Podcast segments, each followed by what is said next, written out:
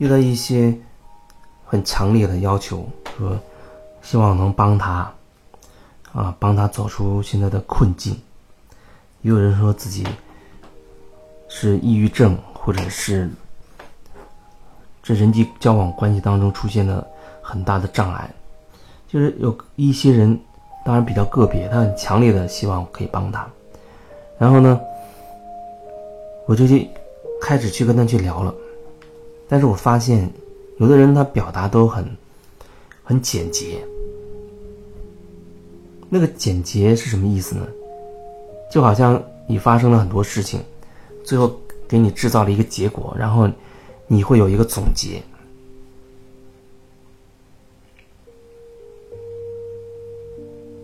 所以我看到的那些文字啊，基本上都是总结性的言论，总结性的发言。那个总结它会带有很个人的观念。你比如说，你你的人生经验会造就你，会有这样的思想，有这样的观点，有这样的世界观、价值观等等。然后你发生的、遇到了这件事情之后，你就会通过你的这些经验去给它总结。做一个总结，认为怎么怎么样，我我自己是怎么怎么样的一个什么什么人，给自己定性，贴上一个标签这个总结就是贴标签的意思。可是你要知道，这样的总结它会有很大的局限性，因为你是依照你的那个信念系统做出的评估，它是有你自己的意识的局限的。所以遇到这种情况呢，我一般我都会不断的去引导他，可不可以说的具体一些？可不可以去把那个具体的那个事情、那个场景啊，去描述一遍？特别是一些细节，尤其是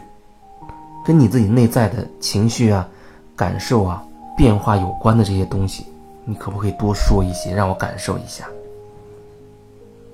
有的人他会多说一些，那也有个别的情况，好像他一直都会用这种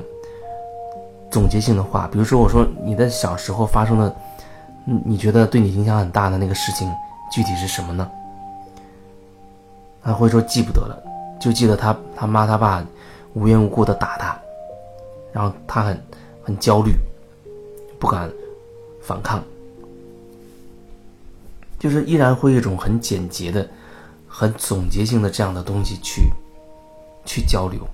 那样的话，我有时候就没有办法，至少没有办法在那个当下深入的去感受，因为好像有的有的时候，我发现有的人他只是想通过这种跟我去聊这个方式啊，发泄一下情绪，就像以前在电台一样接到热线，有的人他并不是。说要听你，听听你的想法，你有什么感觉啊？他不是这样，啊，一进来噼里啪啦的就开始去讲自己这个痛苦那个痛苦，呃，说那个人不好，啊，这个人对他也不好，怎么怎么样？就是他只是想通过这种方式去把他内在的情绪表达出来。那这种情况如果我遇到，那基本上我就。听一听，看一看，偶尔的可能会稍微会点到一点，点到一些我的感受，但如果他说没有注意到，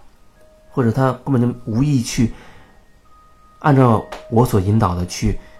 深入下去的话，那就只能是这样，就有有有一些情况，他就只能是这样，这可能也是。人跟人之间的那种机缘吧，那个缘分吧，也会有这一层原因。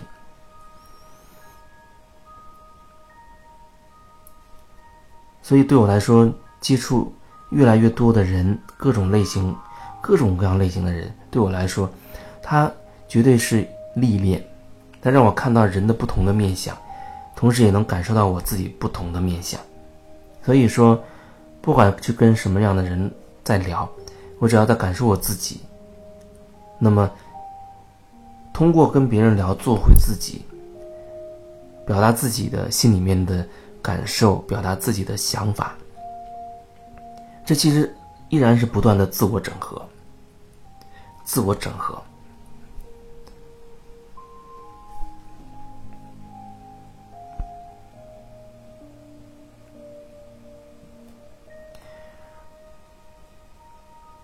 所以，如果说你加了微信啊，想说一说你生活当中的一些困境都没有问题啊。我是觉得尽可能的你可以多说几句，因为我猜不到你到底发生了什么事情。况且你多表达的话，对你而言，它是一种能量的流动，往往都是你心里有堵住的事情，你才会来找我聊，对吧？所以说，你能多说一说，对你自己而言，它也可以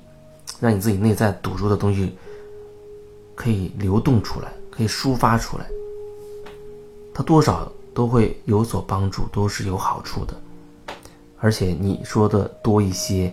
我也可以更多一些去感受那个背后到底是一个什么样的状态。这就是这一段我想要表达的。